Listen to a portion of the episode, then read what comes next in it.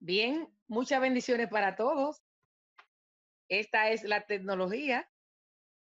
Realmente, a veces uno no sabe qué se le puede presentar, pero le damos gracias al Señor porque tenemos la oportunidad de esta noche poder compartir la palabra de Dios con esta iglesia también muy amada para nosotros. Le decía ahorita que sabemos que tenemos un pedacito ahí de verdad que ustedes también han quedado en cada uno de nuestros corazones. Dios le bendiga rica y abundantemente. Bien, en esta noche, este pequeño devocional, me gustaría que analizáramos el libro de Primera de Reyes en su capítulo 9. Estamos viviendo en un mundo donde ya vemos que va, es, es como un barco que va camino a la deriva pero el Señor le ha dejado serias instrucciones a su pueblo. Y qué bueno que estamos en estos 100 días de oración. Es difícil predicar un mensaje sin dejar de hacer alusión a, la, a, la, a las cosas que estamos pasando en estos días recientemente. Eh, cómo el mundo se ha detenido. Mirando nosotros que profecía que se habían predicado antes, ahora nosotros la tenemos ante nuestros ojos no se ha detenido solamente un país, una ciudad, se ha detenido el mundo. Y todas las personas, incluso aún aquellos que no conocen de Dios, que no se han entregado a Dios por completo, han tenido que ver que realmente Dios es tiene el control de todas las cosas y que esta vida es nada, que esta vida es pasajera, porque todo lo que hay aquí ha de pasar. Pero el Señor le ha dado claras instrucciones a su pueblo. Y me llama mucho la atención lo que vivió el rey Salomón. Aquí vemos en el capítulo 9 de Primera de Reyes, cuando Salomón hubo acabado la obra de la casa de Jehová. Ahí comenzamos en el versículo 1. Y la casa real y todo lo que Salomón quiso hacer, Jehová le apareció a Salomón por segunda vez, como le había aparecido en Gabaón. Y le dijo Jehová, yo he oído tu oración y tu ruego que has hecho en mi presencia. Yo he santificado esta casa que tú has edificado para poner mi nombre en ella para siempre. Y en ella estarán mis ojos y mi corazón todos los días. Y si tú anduvieres delante de mí, como anduvo David tu padre, en integridad de corazón y en equidad, haciendo todas las cosas que yo te he mandado, y guardando todos mis estatutos y mis decretos, yo afirmaré el trono de tu reino sobre Israel para siempre, como hablé a David tu padre, diciendo, no faltará varón de tu descendencia en el trono de Israel. Más, dice el versículo 6, si obstinadamente os apartareis de mí, vosotros y vuestros hijos, y no guardareis mis mandamientos y mis estatutos que yo he puesto delante de vosotros, sino que fuereis y sirviereis a dioses ajenos y los adorareis, yo cortaré a Israel de sobre la faz de la tierra que les he entregado, y esta casa que he santificado a mi nombre, yo la echaré delante de mí, e Israel será por proverbio y refrán a todos los pueblos. Bien, hermano, ahí ustedes conocen la historia. Vemos nosotros en el transcurso de todo lo que Dios le ha dicho a sus hijos, de los diferentes reinados que pasaron, eh, eh, por lo cual pasó Israel.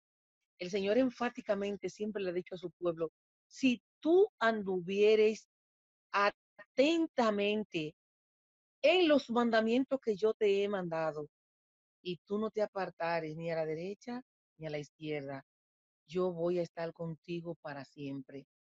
Y cuando Dios le habló a Salomón esta segunda vez con estas palabras, cuando se le apareció, el Señor le dijo claramente, que él le iba a firmar su reino y que no iba a faltar varón de su descendencia en el pueblo de Israel, como él se lo había prometido a David su padre, pero si él escuchaba atentamente su voz para guardar sus mandamientos y para ponerlo por obra.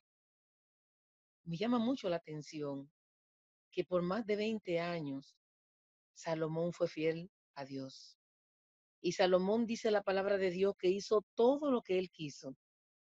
Construyó palacios, construyó casas, eh, tuvo muchos siervos y tuvo paz todos los días de la vida de Salomón, que él le fue fiel a Dios. No hubo ningún adversario que se levantara contra él para pretender el reino. Pero si nosotros nos vamos al capítulo 11 del libro de Primera de Reyes, aquí cuando comienza la apostasía y las dificultades del rey Salomón, dice que Salomón amó, además de las hijas de Faraón, a muchas mujeres extranjeras, a las de Moab, a las de Amón, a las de Don, a las de Sidón y a las Eteas, gente de las cuales Jehová le había dicho a los hijos de Israel, no llegaréis a ella ni ellas se llegarán a vosotros, porque ciertamente harán inclinar vuestros corazones tras sus dioses. ¿Qué hizo Salomón? Cuando ya Salomón vio que todo lo tenía a su alrededor, no le faltaron bendiciones que Jehová le hubiese dado y paz sobre todo su reino. Pero ya Salomón no se conformó simplemente con la mujer que tenía. Hizo 700 reinas, 700 esposas con las cuales se casó y fueron también reinas junto con él. Y además de eso tomó 300 concubinas. ¿Y qué dice la palabra de Dios? Que por Salomón haberse vuelto contra los mandamientos que Dios le había dado, pues estas mujeres los hicieron prevaricar, los hicieron adorar dioses ajenos, los hicieron ser un idólatra.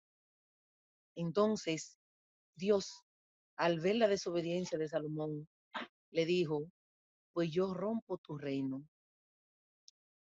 Y el reino te lo voy a quitar y se lo voy a dar a uno mejor que tú. Así es que por medio del profeta, el Señor mandó por medio del profeta Ahía, mandó avisarle al siervo, al hijo del siervo de Salomón, llamado Jeroboam, que él dividía el reino en doce pedazos y diez le iban a tocar a él. Así es que al hijo de Salomón solamente le tocó una de las tribus, porque Dios le había prometido a David que él no iba a dejar que faltara descendencia en, la, en, su casa, en sus familiares. Y entonces, para que la lámpara de David, dice la palabra de Dios, no fuera apagada, se le dejó una de las tribus al hijo de Salomón. ¿Qué nos dice esto, hermano?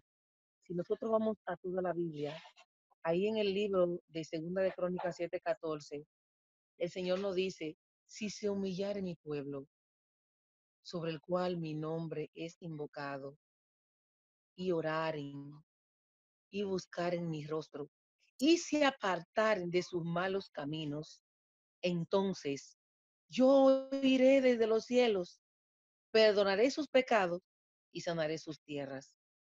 Pero ¿qué pasa con nosotros, las personas, desde los tiempos antiguos? Pareciera ser que nosotros solamente queremos las bendiciones de Dios, pero no queremos humillarnos, no queremos hacer lo que Dios nos ha mandado, no queremos guardar sus mandamientos. Y los mandamientos de Dios no son para guardarlo por un año, por dos años, por tres años, por cinco años, por veinte años, por cuarenta años.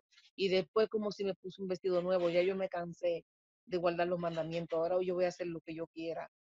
La palabra de Dios dice que el Señor conoce las intenciones de nuestro comunismo. En esto que nos está pasando hoy en día, es importante que nosotros como cristianos aunque veamos la, procesión, la protección de nuestro Dios en medio de todo esto, estamos en una cuarentena, es necesario que nosotros nos detengamos a pensar y qué le toca al pueblo de Dios analizar en todo lo que estamos viviendo. ¿Cuál es la reflexión para cada uno de nosotros? Ahora se ha paralizado el mundo, ha muerto muchas personas y siguen muriendo cada día. ¿Y cuál es el rol que debo yo jugar como cristiano? ¿O estaré ahora yo en esta cuarentena solamente comiendo, trancado? ¿O me acomodaré a lo que trae el viento? ¿O aprovecharé las circunstancias de manera positiva para saber que nosotros tenemos un mensaje que dar y que nosotros tenemos una consagración que hacer y preguntarle a nuestro Dios, ¿qué me toca a mí como cristiano, como cristiana, como persona, como jefe de familia, como madre, como padre, como hijo, ¿Qué me toca a mí como miembro de la iglesia en estos momentos que estamos viviendo hacer para que el nombre de Dios sea glorificado en mi vida? Ya nosotros estamos casi cruzando, hermanos, la frontera. El tiempo se ha acercado. Y el Señor dijo, cuando viere todas estas cosas, levantad vuestra cabeza porque vuestra redención está cerca. Tenemos 100 días de oración. Estamos orando. Estamos buscando a Dios. Estamos clamando a Él. Pero están nuestros corazones como Dios quiere que estén. Estamos nosotros guardando sus mandamientos. Estamos haciendo la parte que a nosotros nos corresponde. ¿En qué situación estaremos nosotros? Voy a tocar otro versículo que me ha impactado mucho en estas lecciones antes de llegar la cuarentena. Cuando estudiamos en estos días el folleto que se trataba de Daniel, en el capítulo 10 de Daniel, los versículos 11 y 12, te dijo el Señor y me dijo, Daniel, varón muy amado, está atento a las palabras que yo te hablaré y ponte en pie, porque a ti he sido enviado. Mientras hablaba esto conmigo, me puse en pie, temblando. Entonces me dijo, Daniel, no temas, porque desde el primer día que dispusiste tu corazón a entender y humillarte en la presencia de tu Dios, fueron oídas tus palabras, y a causa de tus palabras yo he venido. Alabado sea el nombre de Dios. Daniel se humilló delante de Dios. Y a causa de su humillación y de sus palabras, inmediatamente el Señor mandó la respuesta. Pongámonos nosotros a meditar. ¿Qué está pasando cuando yo oro y mis oraciones no tienen respuesta? Estamos en estos 100 días de oración, que esperamos que no sean 100, si nosotros, sino que nosotros sigamos orando hasta que el Señor venga. Pero junto con la oración hay cosas que nosotros tenemos que hacer. Aparte de orar, se requiere que nosotros reflexionemos con el Señor y que hagamos una conexión como esa que hizo Daniel. Y que nosotros le preguntemos de manera particular a Dios, aparte de que estemos orando como iglesia, que le preguntemos al Señor, Señor, ¿qué tú esperas de mí? ¿Qué tú quieres que yo haga? ¿Cuál es mi rol en estos momentos que estamos viviendo? Que tengamos una comunicación con el Señor tan, tan certera que podamos escuchar su palabra, que podamos escuchar su mensaje, que podamos escuchar su voz y que podamos obedecer atentamente lo que Él nos ha mandado. El libro de Deuteronomio 28 dice que cuando nosotros hagamos lo que tenemos que hacer, vamos a ser bendito en nuestro entrar, bendito en nuestro salir, bendito en el campo, bendito en la ciudad, bendito el fruto de nuestro vientre, de nuestros animales, bendito donde quiera que nosotros nos encontremos, vamos a tener bendición. Recordemos, hermano, que el Señor tiene el control de todas las cosas.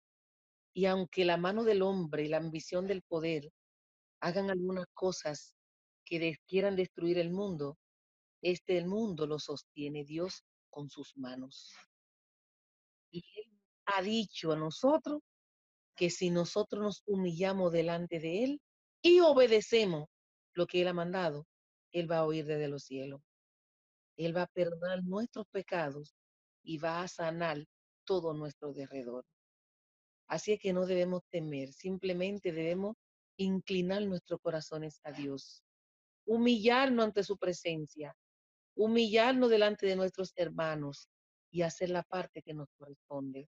Y el Señor va a enviar su ángel y la respuesta que estamos pidiendo la tendremos a nuestros pies. Y el Señor va a ser glorificado en nuestras vidas. Así que, querido hermano y hermana, que Dios te bendiga rica y abundantemente en esta hora y que te ayude y nos ayude para que podamos humillarnos, para que podamos entender que en un abrir y cerrar de un ojo, las cosas pueden cambiar. Hubo un día anterior a la cuarentena que todo parecía estar muy bien. Y al siguiente día, ya las calles de Nueva York estaban cerradas, la Torre Eiffel estaba cerrado, la calle de San Francisco estaban apagadas. Y todas las discotecas, todas las cosas que suenan, todo estaba trancado y acuartelado. Y cada uno de nosotros estamos desde nuestros lugares. Ahora estamos clamando a Dios. Va a venir un día, que no muy lejano, que la cuarentena va a pasar. Cuando pase la cuarentena, volveremos a nuestros quehaceres de cuidado o dejaremos de predicar el Evangelio, estaremos acomodados. Levantemos nuestra cabeza, hermano, y chequeemos que después de esta cuarentena va a haber un antes y un después. Las cosas nunca van a ser las mismas, pero el Dios que tenemos, el Dios a quien le servimos, es el mismo. Y ese Dios te quiere bendecir, ese Dios te quiere salvar, ese Dios te quiere llevar con tu familia al reino de los cielos. Y aquellos que todavía no han conocido y por causa de tu testimonio también van a venir a sus pies. Que Dios te bendiga ricamente, mi hermano y mi hermana. Muchas bendiciones.